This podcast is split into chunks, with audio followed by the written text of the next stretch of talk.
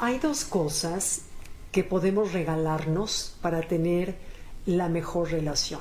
¿Cuáles serían esas dos cosas que podemos nosotros cultivar para tener una buena relación? Y hablemos de pareja que si bien se puede esto aplicar a otras relaciones, hablemos hoy de pareja. Estas dos cosas, lo más importante para una relación son dos cosas.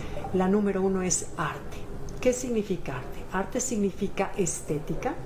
Estética significa estética contigo mismo o contigo misma ante el otro, procurar estar bonita, arreglado, estética en cómo pones una mesa, estética en tener flores en tu casa, tu casa limpia y ordenada, que haya estética. Decía Platón que solamente puede haber ética cuando hay estética. Es decir, si yo llego a un parque que está todo limpísimo, recortado, todo precioso, será difícil que tire basura. Pero si llego a un lugar en donde está lleno de basura, es probable, es más probable que tire basura, aunque no lo haría, pero es más probable porque el desorden te invita a seguir con el desorden. En cambio, cuando todo está estéticamente, surge la ética, como decía Platón. Bueno, entonces, número uno es la estética. Número dos es la sensibilidad.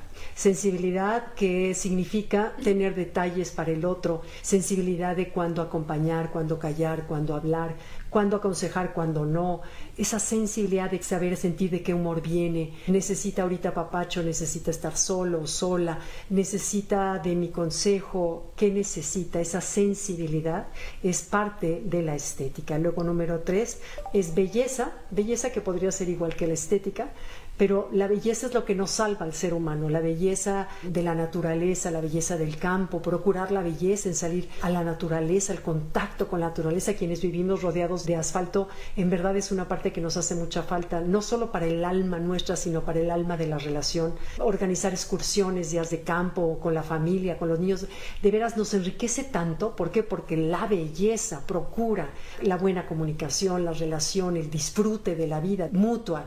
Y por último, el erotismo, por supuesto, en una relación de pareja tenemos que crear arte dentro del erotismo y considerarlo como eso, como lo que es. Es un acto de comunicación, de intimidad mutua, de descubrirnos el alma a través del cuerpo. En fin, es, el erotismo es parte del arte. Entonces son cuatro, son estética, sensibilidad, belleza y erotismo. Y el segundo regalo que tenemos que darnos a una relación, lo más importante, es tiempo.